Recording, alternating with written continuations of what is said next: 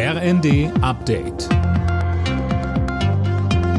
Stündlich neu. Auf den Punkt informiert. Ich bin André Glatzel. Guten Abend. In seiner Rede zum Jahrestag des Sieges über Hitler-Deutschland hat Kreml-Chef Putin nicht die befürchtete Generalmobilmachung befohlen.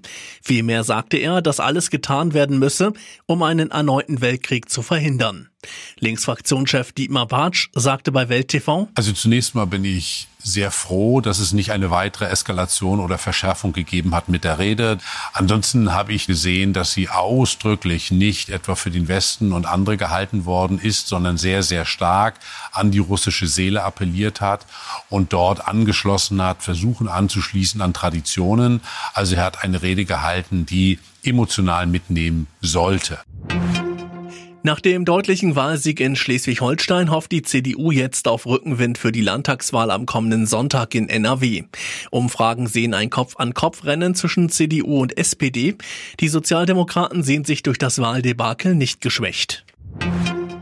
Frankreichs Präsident Emmanuel Macron hat die Hoffnungen der Ukraine auf einen schnellen EU-Beitritt gedämpft.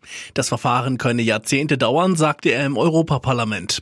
Sönke Röhling, er schlug erstmal einen anderen Weg vor. Ja, Macron ist dafür, der Ukraine erstmal eine verstärkte Zusammenarbeit anzubieten. Er spricht von einer europäischen politischen Gemeinschaft für die Ukraine und andere beitrittswillige Länder wie Moldau und Georgien. Das kommt wenig überraschend. Frankreich steht einer EU-Erweiterung schon länger skeptisch gegenüber.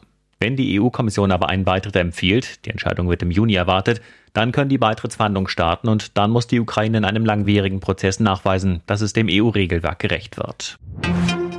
Mehr als ein Drittel der Menschen, die zu Hause Angehörige pflegen, fühlt sich überfordert. Das zeigt eine Studie des Sozialverbandes VDK.